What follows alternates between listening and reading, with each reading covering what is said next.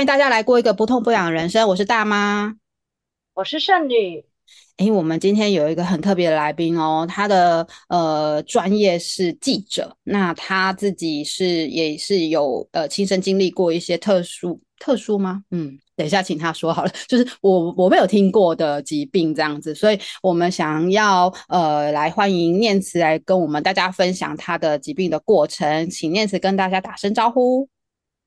失败要趁早，人生会更好。大家好，我是你的好朋友念慈。那今天呃，很高兴就是受到大妈跟圣女的邀约啊，来到我们这个不痛不痒的人生的这个节目，这样。那希望能够透过我分享这个甲状腺癌罹癌的一个过程，还有中间发生一些故事啊，能够给我们这个听众朋友们一些不一样的一些启发。嗯，大妈，你听，是不是专家出手就不一样？我今天都觉得我们是不是同业还是什么异业结盟？就是上次邀请阿蒲，就是一样也是做八 podcast，就觉得说哇超专业。刚刚念词一讲，你看人家还有台呼跟 slogan，然后我们的那个念慈，他现在是有一万人的追踪哦，所以我们节目在第三年度，你看我们就是才在跟宇宙许愿说，希望大家可以踊跃上我们的节目，然后。那么厉害的来宾就出现了。对啊，我们请念念慈跟我们分享一下，就是说呃离癌的过程，呃就是说几岁离癌，然后呃怎么发现的，那呃发现之后做了什么样的医疗这样子，嗯，啊，其实那时候呃这几年哦，甲状腺癌变成一个其实大家都还。蛮认识的一个疾病，为什么呢？主要是因为健康检查越来越普及，然后加上就是呃很多的一些媒体科普的一些关系，让大家越来越知道甲状腺癌离癌的一个过程。但是老实说，虽然我身为一个所谓的媒体从业人员啊，但是其实一直以来我都我都觉得癌症这件事情跟我应该是没有关系的，因为就觉得自己从小到大就是跟牛一样强壮，然后就算生生病啊、感冒啊，我都已经咳到。吐血，我到底去上上学上班的这个概念，我都会觉得意志力可以打打败一切，就包括身体的一些健康疾病，就只要哎你然后撑过啊，撑过就可以不要成为弱者，就可以呃好好的去过你的生活。但直到就是三十五岁那一年，我发生一件让我觉得人生崩溃的一件事情，就是得到甲状腺癌这件事情。那时候的情况是怎么样呢？主要是呃我。那时候是媒体，就我们在公司里面最年轻的地方的这个媒体的主管。那我也呃生了两个小孩，那时候刚好是我的第二个小孩，就是我儿子刚诞生，大概才呃不到两个月。我老公就跟我说：“诶，那既然我们其实结婚了呃几年了，然后呃之前也没有做过所谓的婚前健康检查，那要不要趁着就是诶我们的第二个孩子出生了，我们去做个全身健康检查？”然后我那时候还取笑我老公说：“哦，好啊，反正应该是你红痣很多吧，我应该是非常非常健康的这样子，就觉得我老公太胖啊，应该要减肥。”然后我就一直取笑他，就一直觉得他是做心安的。然后我那时候就到了新竹的马偕医院去做这个健康检查咨询。那刚好因为那时候我是记者，所以我跟医院的公关都还蛮熟悉的。那我就请他建议说，诶，那个呃，如果我要做全身健康检查，因为那个项目非常非常的多，你其实没有办法判别说到底要选择哪一个项目，一般人都会被糊弄嘛。那我就觉得，诶，我都已经有认识的人，不要被糊弄啊。我就问他说，诶，那你建建议我选择哪一个方案？那里面这个方案是不是符合我真心的这个生活的一个需求呢？那这个马街公关就跟我说，诶，我觉得这些功功能哦，就是应该都能够符合一般人的身心健康的检查需求，但是。念慈，我跟你说，我觉得啊，记者工作就是二十四小时的这个作息比较颠倒，而且我知道你是一个容易呃把自己变得压力很大，然后逼自己逼很紧的人，我会强力建议你哦，就是做一个所谓的颈部超音波。那这个颈部超音波通常都是像你这样子工作压力比较大或作息比较不正常的人，我都会推荐他加做。那也偷偷跟你讲哦，就是只要我推荐加做的，几乎都检查出事情，我就当时。就觉得很惊吓，说啊，是这样子吗？哎，可是嗯，既然都推荐我了，那我就去做这样子。然后那时候就就加了，好像是两千块吧，就做了这个颈部超音波的扫描。那事情也很有趣哦，就是我所有做的这个快要两万多块的全身健康检查都没有任何的问题。就是这个佳作的颈部超音波，在当下扫出了异状，医生就说：“哎，你这个颈部好像有一点点奇怪的这个结节的分布哦，那很建议你啊，就是呃快点约医生去做回诊。”那于是。当天下午我就约了回诊。然后去做这个呃放就是那个新陈代谢科，然后去给医生做检查，然后医生就说：“诶，我们这样子看这个超音波扫描，其实真的好像会有一些些不安心哦。那呃，我的医院的这个门诊这个检查，其实已经排到一个月之后，可是你的状况好像蛮危险的。”所以呢，我们就排下个礼拜马上来做这个所谓的穿刺检查好了。我当下就很傻眼啊，就是我只是很开开心心的想说啊，就是去做健康检查，哎，怎么会突然发生下个礼拜立即帮我插队做检查这件事情，感觉就很可怕。可是我当下其实没有太多的。不安呐、我就会觉得，我想我好像在看别人的事情发生一样，就可能是记者本本心就是遇到事情就快点解决啊，然后就哦好，那你就快点帮我用最快时间排这个排这个结果，然后当下就传着这个简讯给我老公说，诶，我去做这个呃咨询跟检查咯，但是那个医生说好像状况不太不太乐观，那我会下个礼拜去做检查，我老公就傻眼，他就嗯怎么会这样？他本来也有，他本来也是开开心心的等着我取笑他，就没有想到，哎，怎么会是我？我出了这个状况这样。所以后来呢，呃，但是因为我表现的实在太镇定了。所以那个大妈其实在之前问我说：“哎哎，念慈啊，你是不是之前呃离癌过程当中，你的家人会不会有一些反应？”哎，他们真的没有办法反应，为什么呢？因为我觉得很镇定啊。当你镇定的时候，旁边人在那边呼天抢地的哭，好像也很奇怪，对吧？所以呢，我就我就一度非常的镇定，我就呃吃我的饭，然后跑我的新闻，照顾我的小孩，一切一如一如过往。然后来到下个礼拜去做这个所谓的穿刺检查之后。呃，穿刺检查是一个我觉得有点有点吓人的一个东西，就是我们一般打针是那个长长针打进去嘛，可是就是可能抽血一下就就抽出来了。哎，穿刺检查不是哦，它是拿一个非常非常长的，而且有点粗的针。哦，插的插到你的脖子里面去，你知道，在当下我真的一直想到那个以前的人，就是什么呃拔剑那个刺自己的脖子那种感觉，就自杀的感觉，这样就是，而且这个常常有点粗的针哦，插到你的脖子里面去要干嘛？就抽你的这个颈部的组织，所以要穿刺检查嘛。插进去不是插进去而已，还要搅一下，搅拌一下，所以你会明明显感受到你的针在你的颈部。有麻醉吗？没有麻，没有麻醉，没有麻醉怎么可能？是的，没有麻醉，好可怕，对，不能麻醉哦。于是你就哦，很明显的。真真切切的感受到有一颗针哦，在你的颈部里面去做搅拌的动作，然后最后慢慢慢慢的抽取这个组织，因为就是怕那个组织被破坏掉嘛，所以你还可以感受到组织被拉取的这个感觉，这样，然后到最后就是呃去呃终于完成这个手续，然后就是很快的看报告，然后结果呢就发现哎好像有一些状况是不太对的，于是他就建议我说，你要不要去开刀？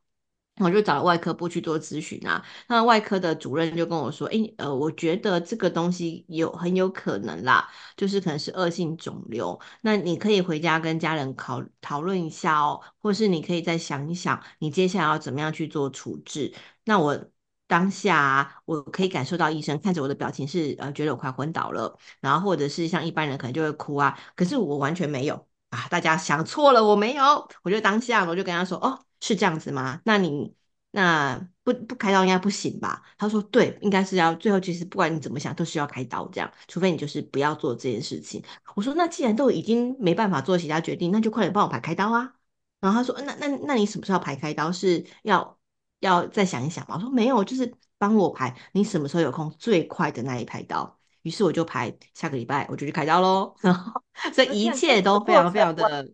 都没有跟老公咨询，也没有先跟他报告。哎，没有，他在我旁边啊，完全没有插话的余地。哦、快很准。对啊，就是我觉得，如果有些事情呢、啊，你就已经医生都这样跟你讲了，你好像也没有其他选择的余地，那你为什么要回家想一想？我觉得，呃，面对疾病这件事情哦，很多的病友来找我的时候，也是有有也都是跟我说，他已经问过了很多很多人了，但是其实你心中已经知道你。怎么这样做是最好的？那你为什么还要问那么多人去浪费你的人生跟时间呢？所以既然其实呃都已经知道，就是可能就是要开刀才能够抽出组织，然后去做一些比较呃正确的治疗，就不要拖了。所以我当下是觉得越拖越久，我可能越伤心越难过，或是我会有很多的负面的心情啊，或想象。我觉得想象这件事情会杀死人啊，就会会觉得很可怕。这样，所以没有第二条路。就是除了开刀之外是没有第二条路，他也没有给你其他的选择，对不对？而且一般会不会觉得说想要再去找第二个医生，然后再做评估呢？对，一般会会这样想嘛。但其实在这个做呃。穿刺检查到开刀过程当中啊，其实我也是有去上网查了一些资料嘛，我就会发现，哎，其实大家的建议都是一样的啊，那我干嘛还要再去找所谓的第二条路？其实大概结果都是一样的，只是你在呃让自己慢慢的有机会接受这个现状而已。所以我觉得，我就我就直接省去掉接受现状这件事情吧，我就直接让现状发生吧，就直接让结果产生了这样。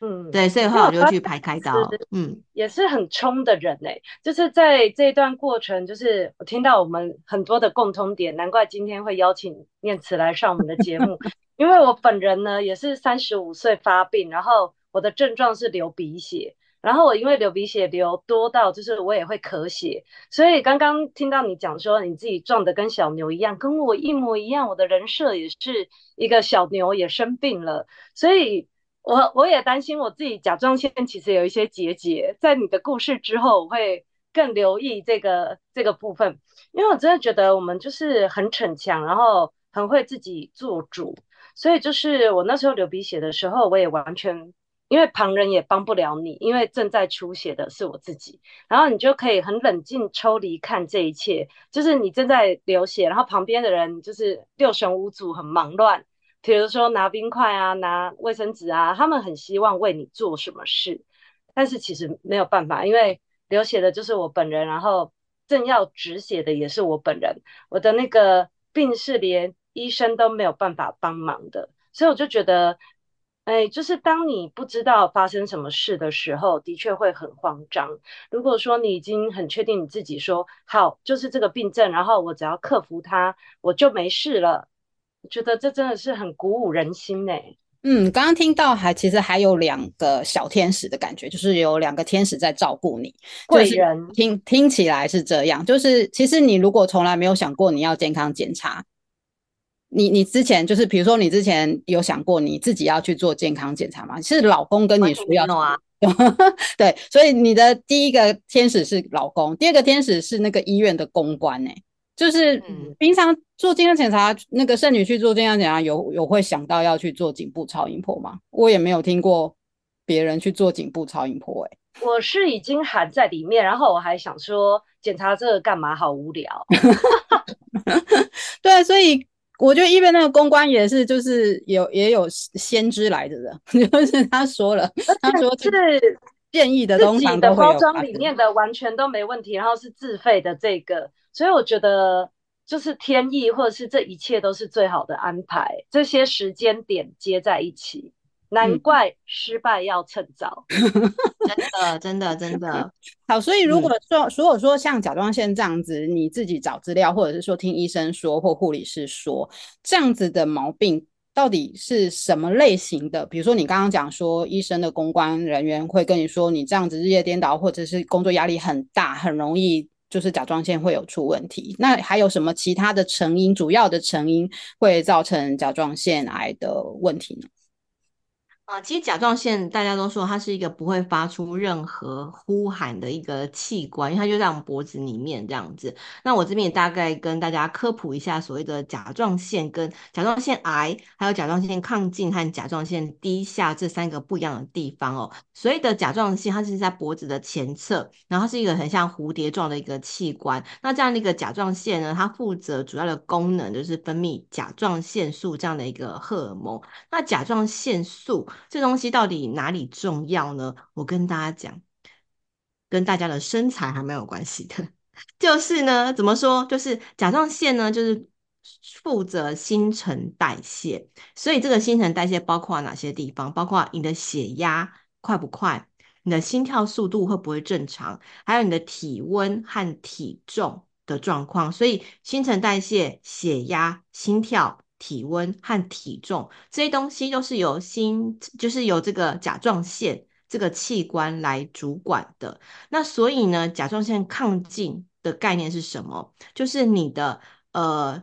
血压、心跳速度都会变得比较快。所以你的新陈代谢就会很亢进。那亢进会产生什么样的状况？就是你心跳会很快，你会觉得常常不舒服，会觉得胸闷，然后接下来你会流很多汗，你会怕热。那当然就是有体重减轻啊，或者是大便次数增加的这个情况，因为你的甲状腺过度的活化了，所以这叫做甲状腺亢进。那比较严重的人，他会出现。次次都很瘦，然后眼睛会很大。他所谓的眼睛大，你会觉得他的眼睛是像金鱼眼。没错，没错，这所谓的甲状腺亢进的这个概念。那另外就是有时候脖子会粗大这样子，这甲状腺亢进的这个概念这样。嗯、那所谓的甲状腺低下呢，当然就是跟亢进完全不一样的这个逻辑，就是你的体重会增加，因为新陈代谢变慢了。好，然后你会怕冷，然后你会便秘。会全身浮肿，然后会很容易想要睡觉。那有一个艺人叫郭靖哦，他其实过去也是这个甲状腺低下这个毛病这样子，所以他有曾经连续两年的时间啊，他就觉得自己一直被人家讲婴儿肥，他明明吃很少，动很多，诶可是还是被人家讲婴儿肥。后来检查才发现，啊，原来是甲状腺低下的这个毛病。好，那我们理解了这个甲状腺亢进跟所谓的甲状腺低下之后，我们来看所谓的甲状腺癌。其实这个癌就是身体里面这个甲状腺的这个细胞哦，出现了一些癌变嘛，所以其实就是甲状腺里面有些呃所谓的结节或者是细胞，它出现这个恶化的一个情况，就产生所谓的甲状腺癌。但是甲状腺癌其实很难去被发现，因为它不太会疼痛。哦，所以你没有感觉到它会有所谓的呃，你的病逝感没有那么的强，但是呃，大概会有什么样的一些呃症状呢？比如说呃，比较严重的时候啦，这已经要严重的时候才会发现，就是可能你会摸到你的鼻那个脖子会有肿块，然后你可能会比较容易咳嗽。或是觉得呼吸窘迫，因为压有那个癌症的癌细胞压迫到你的甲状腺了，你会觉得哎、不太容易呼吸，或是吞咽的时候会有那么一点困难这样，然后或是你的声音会沙哑，或者脖子开始有一些痛。但是其实当你有这些症状产生的时候，老实说，表示已经有点严重喽，因为它已经变大了嘛。但是像我那时候发现的时候，我其实没有这些症状哎，所以如果我嗯如果我没有去做超音波，其实就会很危险。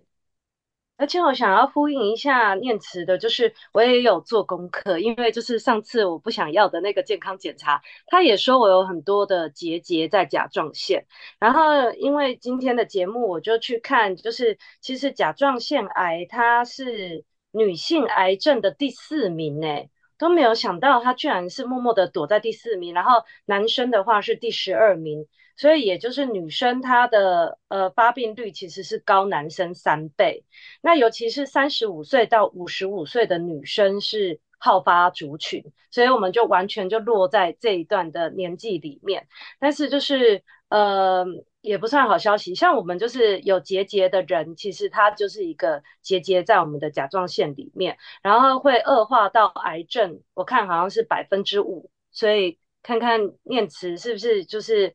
我们是不是也不用太担心有结节的人呢？呃，对，其实我要跟大家讲哦，就是甲状腺结节这东西啊，很多人都有啦。然后就像你去做这个所谓的乳房超音波、乳房摄影啊，其实很多都会有说什么囊肿跟结节，其实真的不要太担心啦，因为呃。我觉得有些结节它就是就就出现了嘛，但是到恶化这件事情啊，呃，并不是一定会发生，所以我觉得很多来找我私讯我的人都很担心，因为他检查出甲状腺结节，他就很担心他会不会恶化成癌症这样，那我都会跟他们讲说，其实真的不要太担心。你要相信你的医生呐、啊，你你为什么要相信别人网络上讲的东西？而是你就是定期去做健康检查啊，因为其实如果甲状腺结节，基本上医生都会安排你去定期做一个抽检嘛，看看有没有恶化，有没有这个异状，或是这个有没有变多，其实都是一个还蛮好的一个方式。所以我我要请大家不要太担心啦。那为什么我会快速的去做这个开刀的决定？也就是因为我知道时间拖越久，我会越担心，所以我倒不如就是直接了断。的去做一个明快的处置，然后我直接看到结果，然后我可以知道接下来该怎么做。所以这也是我想跟大家讲的，就是当你疾病发生的时候啊，不要去躲逃避。尤其是很多人找我的时候，他其实网络上看了一大堆人病友的分享，就越来越害怕。原本病情不严重的，到最后得到忧郁症，为什么？他就看到一堆人很严重啊，每天哭很惨啊，但是。像我都不看这些东西，我只看医生怎么说。然后或者是卫教宣导单，我我为什么不看这些已经经过别人实证啊，然后或是一些研究的东西，我会让自己比较安心啊。所以我建议大家就是真的疾病发生的时候，不要自己吓自己。嗯，这或许是记者的专业，对不对？就是说，比如说一般人啊，可能很喜欢看网络上面留留留下来的一些资料啊什么的，可是记者的专业就会去判断说哪些是我该听相信的专业，对不对？是不是？是这样子分析到哎，从发现到开刀是多久啊？不到一个月吧？对，不到一个月。哦，好好好，那个快快刀斩乱麻，快刀斩 斩癌细胞这样。好，对。那因为我刚刚其实就好奇，因为就是记者的专业，让你这么快速的面对这件事情，会不会还有？因为我常看一些书，或者是看听人家分享，就是你过去的经验就是你的养分。那你面对这个疾病的养分，或许是因为你记者的专业，要不要跟大家分享一下呢？呃，其实主要为什么说呃过去采访的呃经验啊，对我在罹癌这件事情上有蛮多的帮助哦。主要是因为我我历练过还蛮多不同的一些新闻路线，包括像是警政新闻啊，或者是所谓的医药路线，所以我认识了蛮多的医生，或是采访很多类似这样的一个新闻事件。那我也采访过的一些贫困交加或是疾病的一些病友的一些经历。所以，呃，我看到这些曾经因为病痛而不断的挣扎的病友的时候，我就会告诉我自己：诶，如果今天真的是我遇到这样的一个疾病的状况的时候，我该怎么样去做决定呢？有一些病友让我看到做错决定，下场会蛮惨的。例如说拖很久，第一时间没有第一时间忽略它。最后，呃，发现的时候已经是末期了，那可能要面临所谓的安宁的一个处置的状况，我就会觉得，对呀，我干嘛要拖那么久？那也有一些人，他可能就是，比如说他的病痛非常非常严重，但是他却不断的鼓舞他自己和身旁的人，诶，其实只要没有还没有死，一切都还有希望。那我就有告诉我自己，诶，对啊，那我的。所谓的甲状腺癌好像没有像我之前采访过的这些所谓的因为病痛而截肢，或甚至所谓的肌肉萎缩症这样注定可能活不过二十岁这样一个诅咒的一个状况。我的病比起他们来说，诶，真的是小儿科诶，就是我好像没有什么资格在这样的一些很重大病痛的。前面跟别人说哦，我好可怜，我超衰的，怎么会怎么会是我？相对之下，我都是很幸福的，我才得到甲状腺癌而已，诶我不是马上就要挂掉，而且哇天哪，我竟然不是那个发现的时候已经快挂了这样子，就我会告诉我自己很多很多哇，其实我超幸运的耶，其实我发现的很早啊，其实我可以早点处置，或者是我只要换个观点去看，我就会发现很多很多的一些事迹，或者是过去一些采访经验啊，都能够给我一些所谓的能量。跟养分，让我可以继续往前走。那当然就是之前采访过的一些医生朋友，可能并不会在当下知道我的一些经历，可是过去跟他们在所谓的采访过程当中，我从他们身上得到了一些经验谈，他们怎么看待病友的种种反应的时候，我都会告诉我自己：诶，是啊，我现在成为一个病友了。那如果今天是我的医生朋友们看到我，他会希望我怎么我做什么样的决定？诶，其实我就不用想太多啦，我就知道我该怎么样去做了。所以就是其实呃，医生因为就是你采访医生或采访病友的过程当中，让你更能够正确的面对这一切，对不对？是这样子。对，有对，尤其是有一些人，就是比如说我采访了。呃，所谓肌肉萎缩症的两个兄弟曾义凯、曾义琪，他们那时候发病的时候，嗯、其实国小就已经发病了。可是这个肌肉萎缩症就是呃，注定不会好转，没办法逆转的一个疾病。像我们最近有个人权这个斗士，他那个陈俊翰，他他也不幸的往生了。但是其实他就是一个不可逆转的一个疾病。那我就看到看到这样子的两个小兄弟呀、啊，我采访他们的时候，他们才国小。那后来他们呃哥哥目前已经往生了，可是在这过程当中啊，他们就不断的去，比如说学画画、去上学，甚至是用这个所谓的呃新，就是用一些呃智能的装置，让他们可以使用电脑，我觉得很厉害耶。他们都没有放弃跟外界的一些沟通，或者是甚至想把自己意念传达出去的一个机会。那我就觉得哎，我还能够活着，能够跟朋友一起见面，我能够上班，我能够照顾小孩。我真的是干嘛在那边那个抱怨自己过得不够好啊？所以我觉得这是所谓的养分的来源，就是这个样子。就是当你看到别人过得比你更苦的时候啊，你真的觉得自己可以过得很幸福。前提是哦，很多病友走不出来的原因，是因为他只看他自己，然后他会看到别过得比他好的人，他说：“为什么谁谁谁都没有得病，为什么会是我？”哦，这跟那个我们在工作升迁的时候，因为哎，为什么隔壁的主管选他？那个考评是 A 加，哎，我只有 B，为什么是这样子？哎，不是这样嘛？就有时候老天爷的这个运气啊，或者是这个疾病，也不是说就是你表现不好，所以惩罚你哦，没有没有这样啊。那可能就是刚刚好遇到我了。那我在当下就觉得说啊，还好，也许原本老天爷要给我的是更严重的癌症，但是呢，他选择只给我一个很轻微的甲状腺癌，哇，真是太幸运了。所以透过这样的一个翻转的方式，我就觉得，嗯，似乎没有那么糟啦。念慈这想问很正面呢、欸，就是我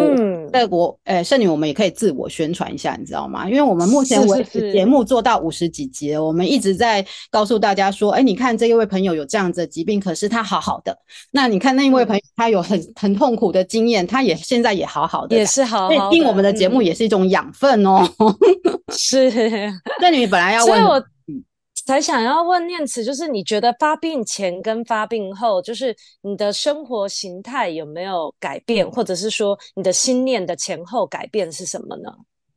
呃，我这个所谓的失败要趁早，人生会更好啊，真的是我在发病之后才想到的这个 slogan 啊。就是其实我在发病之前啊，呃，我就是一个记者嘛，然后就是每天就是 daily 的去做每天要采访的一些新闻。然后其实我真的是，我个人认为我真的是一个一百分的好员工，就是所有的生活啊，跟我的工作安排都是以工作为优先。然后就算是我春假啊或者假日啊，只要有工作需要，我马上跳出来，就是开电脑开始做事情，然后开始联络，开始写稿。开始做很多的很多的社群采访，所以其实呃，我会得到甲状腺好像蛮理所当然的啦，就是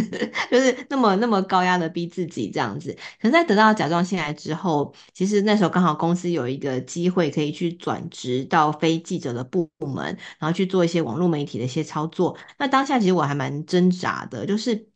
我真的要放弃一个我努力那么久而且经营的蛮好的一个领域吗？但是我就想一想。嗯、如果我现在不是因为老天爷给我一个 sign，告诉我说，诶，你得甲状腺癌了哦，你难道还不想一想接下来是不是要转换吗？所以我就觉得，诶，老天爷都来敲门告诉我应该转换一个心态了，我难道还要在这个地方等到它恶化吗？所以我就决定接受这个公司的一个机会，那我就去争取，后来也顺利的就是考上了这个转职的一个机会，然后我就要转职到现在的一个新媒体的一个部门，负责的是社群啊，然后网络经营啊，或者是一个新网站的一个设立，这样。那虽然我的。呃，逼死我自己的性格还在，所以我还是会常常很焦虑。但是我至少就是我可以正常上下班，而不是二十四小时 on call。那甚至礼拜六、礼拜天，哎、嗯，我可以跟我们的这个剩女还有我们的大妈哦一起来录个 podcast，我都会觉得，哎，这是一个比较能够 free，然后比较自在的一个生活状态。而且在离癌之后的这几年，因为工作跟生活的一些安排的改变啊，我就告诉我自己，我是不是应该去学一些我过去没有学到的课程。例如说，我以前要上课，我没有办法上课啊，因为我连半半个小时的空档我都没办法抽出来，因为我不知道什么时候下一秒会有人打电话给我，那我就要处理新闻，所以我根本办没有办法好好看一本书，没有办法读一篇文章，或者是写我的部落格，或者是拍影片，不可能，因为我我不会有一个时间点不会被打断的。但是现在我有机会了，所以我就告诉我自己，我要把过去浪费的人生把它填补起来。看书、写文章、剪影片、录 podcast，或者是呃，去跟我的小孩一起去学习某样技能，我觉得都会是一个很棒的一个不同的形式跟体会。我觉得念慈今天的出现，这就是共识性，就是因为我们节目一直都会说，生病其实我们在当下很痛苦的时候，会真的会很诅咒，就会觉得说，哎，为什么就是我发生这种事？但是后来我们节目都转念，把它想成一个礼物。然后生病，它其实是一个契机，让你去检视说：哎，我现在的生活到底发生了什么事？我有没有错过了什么事？说真的，没有生病前，完全不会想这件事。尤其我们就是自律甚高，或者是觉得小牛的这个状态。然后像念慈也是突然给了我们这个时间，让我们有这个机会可以采访你。也就在这个三月份的时候，我就是之前我们才在录三周年回顾，我就说啊，我那个没有发病了，我就是要过一个全新的人生。就是我觉得，当你有这个心念的时候，这个宇宙它就会说，哎，等等，你的课题还没结束哦，你不能够那么快离开我。所以我就是这个流鼻血的病，其实十年是。医院都检查不出来，然后我去年还沾沾自喜，想说太好了，我挥别他了，断开连接，没有发病，然后我要去过一些新人生。就比如说，以前我都不敢做太激烈的运动，然后我才起心动念想说，哎，我开始要去做很激烈的运动的时候，马上二月就发病了。所以就是我觉得它就是一个礼物，提醒你说。你的生活，maybe 你的身体也都还没有跟上你的进度，就是因为有他一直不断的，该说是虎视眈眈吗？觉得有点芒刺在背的感觉，但是就是他会提醒你说，哎，你的生活脚步还可以再怎么样的去调整，所以我们都会说这个是最好的礼物。对啊，那所以圣女刚刚念慈刚刚有提到，就是说我们面对疾病的时候都会做一些方法。那我的方法当然就是缓和的运动，做瑜伽啊，或超慢跑啊，散散步这样子。因为呃做激烈运动对我来讲，因为我是自体免疫失调，所以如果做激烈运动，骨头或者不小心怎么样的话，它就是自然就。就就碎掉了这样子，医生就是告诉我说，你不可以做太多激烈运动哦，这样子，所以我只能做这样。那念慈做了什么样的运动，让你可以跟这个疾病好好的相处？呃，甲状腺癌其实没有什么所谓的不能做的运动，但是呢，大部分都是不愿意做运动，因为。他们都会觉得说，我说我已经甲状腺就是功能已经没有了，那我就会很容易累啊，那我干嘛还要做运动？讲的还蛮有道理的，但是我就会觉得，我为什么当初会开始做运动？就是我在呃手术后的三个月之内，我就去跑了马拉松哦，然后就是为什么为什么去跑马拉松？主要是因为我想证明我还活着。就是哎，过去我要跟大家说，我过去我是从来不运动的人哦。就是我觉得能嗯能坐着干嘛要站着呢？是吧？能躺着干嘛要 坐着呢？就都工作都那么累了，干嘛要把自己那么那么的逼自己逼那么紧这样子？所以我是一个不太喜欢运动的人。但是当我生病之后，突然觉得哇，能够跑着，能够跳着，其实是上天给我们最好的礼物。所以呢，我就开始去跑马拉松，那也去上了一些健身的课程。但是我跟大家说了。啊，这个毅力也没有一直坚持到现在啦，就是中间我也是，就是哎做完之后打完卡之后，嗯，我蛮了不起的，嗯，然后我接下来就呃有一度去年一度就是没有什么太运动，哎，体重果然就飙升喽。那我就跟我的那个医生说，哎，我觉得可能是我甲状腺低下的问题哦，就是我是不是那个症状发作了呢？这样，然后医生就跟我说。嗯，根据抽血检查的甲状腺素目前应该是正常的啦，所以嗯，你会发胖应该是嗯啊自己的问题这样，我就哦有进步了，对，所以所以我觉得很多时候自己身心的一些状况不要推给疾病啊，就是好好反省自己，就有没有好好的做到这样子。那所以我最近我从今年开始啊，就给自己设一个目标，既然去年都没有什么太多运动，所以体重飙升了。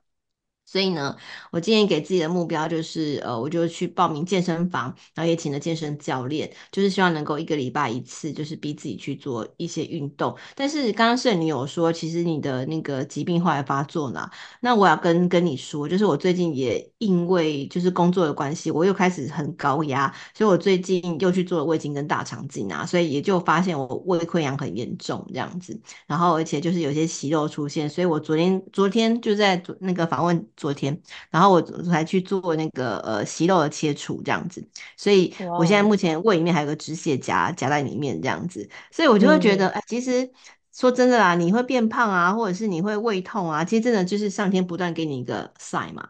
哎，你又逼自己太紧了哦，你该放轻松了哦，但是你还是要运动哦，就是，就是很多的 sign 都不断不断提醒你，那我觉得你就把它当做是一个礼物吧，因为呃，比起这些小疼痛啊。呃，带给我们的礼物都会比起直接来的呃癌症恶化这件事情要来的轻松很多啦。嗯嗯，那念慈的家人呢？包括说你有两个小朋友，或者是你的神队友还是猪队友，他是怎么面对这件事情呢？呃，我这边也要想跟各位病友说，我知道听这个节目的人啊，都有曾经经历过很多可能不一样、不同类型的疾病，但是我觉得所谓的神队友的支持这件事情啊，呃，我建议大家还是先放到自己能不能够坚强这件事情上面，因为啊，我们常常会很习惯的依赖别人的精神、身心灵的支持跟帮助。仿佛只要身旁的不支持你啊，你就会觉得啊，你看大家都不爱我，所以我就没有丧失这个求生的意志。不是啊，你要自己先够坚强，然后旁边人来支持你，这样你才能够活得越来越好嘛。你只有自己不断的给自己养分，自己能够帮自己秀秀跟鼓舞自己，别的人看到你才能够给你更多的支撑跟能量啊。那我的状况是因为我一直展现的还蛮。坚强的，而且就是很很正确的去面对这样的一个疾病感哦，所以我身旁都会觉得说，嗯，好像他们遇到问题的时候，也可以以我为榜样，然后都会觉得说，哎，妈妈好像也是可以这样子，生病了没关系啊，就吃药啊，啊，跌倒了就站起来呀，那如果痛了，就换个方式让他不要痛啊，就是我觉得我反而。变成大家的神队友，然后可以用这样的方式去鼓舞大家。那当然啊，就是如果今天是你身旁的人得到这样疾病，你要怎么样去鼓舞他呢？我建议大家吼，就是要做个称职的神队友。最重要的一件事情就是不要乱说话，不要在他还没哭之前，你先哭了哦，不要在他还没有说。自己的症状多严重前就说啊、哦，我从网络上看这个很快就会死呢。哦，天哪，这样的东西 真的就是猪队友会有的行为。这样，那我要跟大家说的另外一个秘密就是啊，我在呃离癌之后啊，我其实是没有跟我除了我的爸，我除了我的那个老公之外，我的家人是不知道的。他们大概到了。我才知道我罹癌，为什么呢？因为我爸妈就是个猪队友啊，就是他们就是会在我面前哭，然后会全家人哭成一团那种人。哇，天哪！我千万不要让这样的猪队友影响我的心情啊！对，所以我就是宁可让我老公至少还我可以掌控他他的那个心情稳定度这样子，我就好好做我人生，做我的规划，然后做自己的事情这样子。等到一切都嗯看起来渐入佳境的时候，我再跟我爸妈说。那为什么会跟我爸妈说呢？因为他们。有有一天呢，我妈就不断跟我爸吵架，说啊，我就觉得那个你都不爱我啊，然后有你看爸妈都多大还在吵这种东西，这样就会吵架，然后在家族群组里面吵半天啊，那我妈就开始抱怨说啊，你们都不知道我最近身体很痛啊，我觉得我快死了，你们都没人关心我这样子啊，你们都这样，然后就开始抱怨东抱怨西，那我就直接丢出来说，可以不要再吵了吗？好，我。我刚得到甲状腺癌，而且我已经切完了，我已经做完这个什么什么手术，我目前也还活得好好的啊。医生还说我可以活很久。那你现在有点小病痛，你就快点去看医生就好啦。为什么哀哀叫呢？我妈突然就闭嘴了，妈妈吓死，妈妈吓死了。她说：“哦，可恶啊，不是可恶，竟然错我，就是、聚光灯被夺走了。”对，可是真的从此之后，她就很少讲这种话嘞。就他以前都抱怨东哪里头痛哪里怎样，然后抱怨家人怎么样对不起他，但从此之后他不太抱怨这件事情了。嗯，所以我觉得所谓的神队友跟猪队友就是不要在他呃家人疾病的时候在旁边讲一些五四三，然后落井下石啊。我最怕听到就是说什么你就是做坏事啊，没拜拜啦，哦，所以才得到这样的病啦，或是你就是怎么样怎么样，然后还那个就是。归咎于你的责任，这样这种事情不要做。你可以做的就是跟他讲说：“哎，你气色变好了耶，做我们正面表述嘛。”我觉得你你做的很棒哎，哇，你最近的生活做的还蛮好的。或是问他说：“哎，你最近有没有想做什么事情？我们一起去做好不好？”我觉得这些都是一个好的神队友可以做的一些事情。嗯，因为我觉得念慈蛮厉害的是，就是。你的治疗过程其实也跟我们一般人很不一样，因为你会做一些放射性的治疗，所以你就变成要去隔离十四天。我们可能之前 COVID 大家只是就是得了 COVID 被隔离一次，但是你几乎是每年治疗的时候都要被隔离，然后又有那么爱你的家人跟那么爱你的小朋友会想要。就是一直冲过去亲你抱你这之类的，就是我觉得念慈真的花了很多时间跟自己相处，所以你才有办法生出这个力量，是自己支持自己。那像你说，就是很多病友可能会面临忧郁的这个情况，因为人人都会有忧郁的时候，但是就是我们呃人忧郁可能就会像你一样很快就走出来，或者是有的忧郁是它就是一个病了，所以他一直在那个低潮期是没办法走得出来的。那所以这生病四五年当中，你自己有真的那么低潮过吗？呃，我比较低潮的时候，我做的方式哦，都是去做别的事情啦，就不要让自己陷入在，对，嗯、不要陷入在这个低潮环境里面嘛。例如说，我突然觉得哦，我好低潮，我觉得我快撑不下去了，开个电视来看嘛，啊，或者去外 面追个剧，追个剧，你突然就被那个转移注意力，你就忘记这件事情了。然后当你做完剧之后，哎、嗯，我刚才干嘛？哦，忘记了，就不可以去做别的事情了。然后或者是呢，哎，我觉得呃，去参加一些你过去没有参加过的活动，报名一些你过去没有参加过的一些社团，哎，我觉得都会是一个蛮好的一个刺激。就是你不要再去跟原本就有的生活圈。继续这边缴获嘛，你去认识一些不同的人，嗯、参加一些不同的一些课程，其实你都可以看到他们身上一些不一样的一些转换的方式，而且你可能可以看到，哦，原来你也曾经这样子，诶，你现在过得很好，哎，那你怎么走出来的？其实就有很多很多人会很热情的分享这样的一些经验给你，我觉得都是会是一个蛮好的心境转换的一个方式。嗯，而且我觉得人生就是有失就有得，所以不要关注到我失去了什么。就是也许我有某些技能不能做了，但是我可以开发新技能，或者是可以去学新的东西。千万不要放弃自己。嗯，这方面我可以呼应一下，就是我我觉得我跟念慈也蛮像的，就是我自己会有觉察，说自己心情低潮的时候，就是会有。很很很明显，就是会可能我们也常练习这样子的过程，我不知道念词有没有练习啊？就是因为我们是透过正念的练习，然后会自己觉察。那我做了，其实我做一些事情跟你们蛮像的，但追剧这件事情，我刻意去追，就是呃脱口秀。我都常常跟我的小孩、跟我的老公讲说，我现在要进行哈哈笑疗法，等一下会哈哈笑非常的大声哦，请问你们不要吓到哦。所以我就开了我的脱口秀的的的那个剧，然后就开始看，然后就一直一直哈哈笑，因为笑完就好像好像没事嘞，就好一点。那另外一个就是运动，跟你一样，就是我觉得运动的脑内啡真的很强。就是不管你我是缓和的运动，那你是可能是健身比较强烈运动，我觉得它的运动呢自然都会产生一些嗯脑脑内啡，让让自己的心情低潮可以快速的过去，这样子。嗯，那最后我觉得可以跟大家说一下，就是说，因为其实，诶、你偶尔还是会去需要去呃，就是回诊啊什么的。就是说，比如说你刚刚讲的，就是你现在才刚就是又又就是胃有问题，然后又去切掉息肉什么的。就是你未来你怎么样提醒你自己？就是说，嗯，比如说你你现在经历。你现在经历就是又有一些身体的状况，你未来要怎么样再再去提醒自己说，不要再让自己的身体又给你警讯了呢？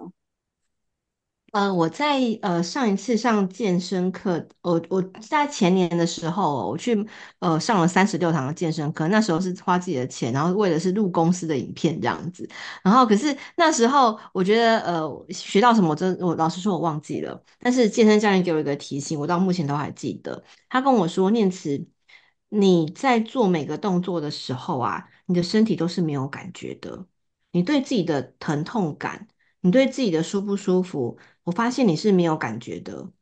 就是我已经很习惯的去忽略掉我的身体告诉我的讯息了，所以难怪，也许甲状腺癌这件事情啊，早就有警讯告诉我了，只是我选择忽略它，或者是我长久以来不知道它是个警讯。所以当这个健身教练跟我讲这件事情的时候，我就开始觉得很难过啊。对啊，其实，呃，所谓的。我要怎么察觉未来我身体可能会有一些状况呢？就是我好好的去关注我自己呀，我哪里痛了，我哪里觉得不舒服了，我快点告诉我自己呀。所以像最近这一次的胃镜跟大肠镜检查，主要就是因为我觉得，诶，我最近好像开始胃痛，但如果是以前，我绝对不会理他，我就是吃止痛药，睡个觉就算了。可是我最这一次，我就是，诶，我就去。医院做检查了，然后所以才会发现这个呃蛮严重的一个胃溃疡这样子，所以我觉得未来要怎么做这件事情，就是首先呢，呃要努力的去觉察自己的身体，告诉你的各式各样不同的一些讯息，包括呢是不是呃脖子痛啊，哪里不舒服啊，就不要担心什么呃小病去就医这件事情吧，你就先上网观呃上网看一下医生的这个科普的内容，诶，我是不是有一些初步的符合啊？如果好像是这些东西，我就去看医生啦。那至少看个医生，你可以比较安心一些这样子。那如果真的发生了什么事情，我就是。按着医生的医嘱，我去定期的追踪跟检查。其实现在的医疗真的非常棒，非常发达啦。我会请大家不要那么的担心，是不是马上就会挂？没有那么容易，好吗？就是重点是你不要拖到真的快挂的时候才去看医生，这样都可以活到长命百岁。我是这样跟自己说的。嗯，而且我觉得就是呃。就像刚刚有讲的，如果你是病灶很明显的，然后你去找西医医生就可以对症下药。所以当然就是面对问题，我们就解决它嘛。那解决了以后，你就不用担心了。还有一种情况就是像我这种，就是虽然我生病了，但是医生都检查不出来情况，那就不要面对它嘛。我就觉得，呃，有的时候真的会自己吓自己，或者是绿病症。啊，我这个胃痛了，我是不是又胃溃疡了？或者是我这个脖子酸，我是不是甲状腺癌？就是有心里有这个疑问，就赶快去检查。那如果检查完没有问题，那就饶了自己吧。就是就像我那么多年，我都会觉得自我惩罚，我到底哪里做错了？我的生活形态到底哪里出问题了？我是不是吃的太辣了，所以我又流鼻血？就是你一直去自我惩罚，或者是一直去找问题的原因。有的时候可能真的就是没有原因，所以我就是后来我转念到现在了以后，我就觉得，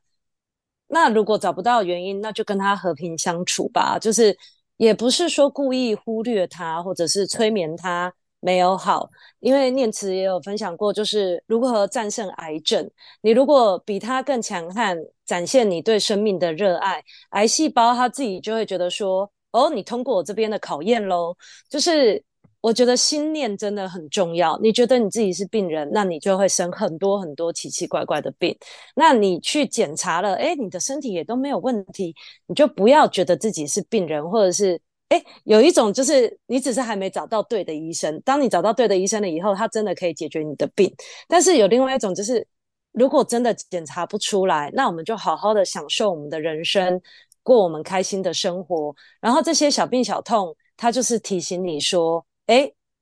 嗯，要多爱自己哦，多跟自己相处，这样子。嗯，那我觉得念慈是一个很能量很强的人吼，因为从他的那个报道啊，或者是呃，跑嗯部落格文章文字，或者是声音来讲的话，我念慈的那个声音能量真的很强。要不要跟大家夜配一下你的 podcast 呢？哈哈，啊，我呃欢迎大家就追踪我的粉丝专业失败要趁早张念慈，那上面有一些我的家庭、亲子跟生活的一些分享。那我的 podcast 的节目叫做失败学学失败，其实都是扣连在失败为主题的这个出发。那同步我也我也有 YouTube 这样子，所以也欢迎大家追踪起来这样。嗯，好，今天谢谢念慈来跟大家分享，呃，我们下次见，谢谢，谢谢，谢谢，拜拜。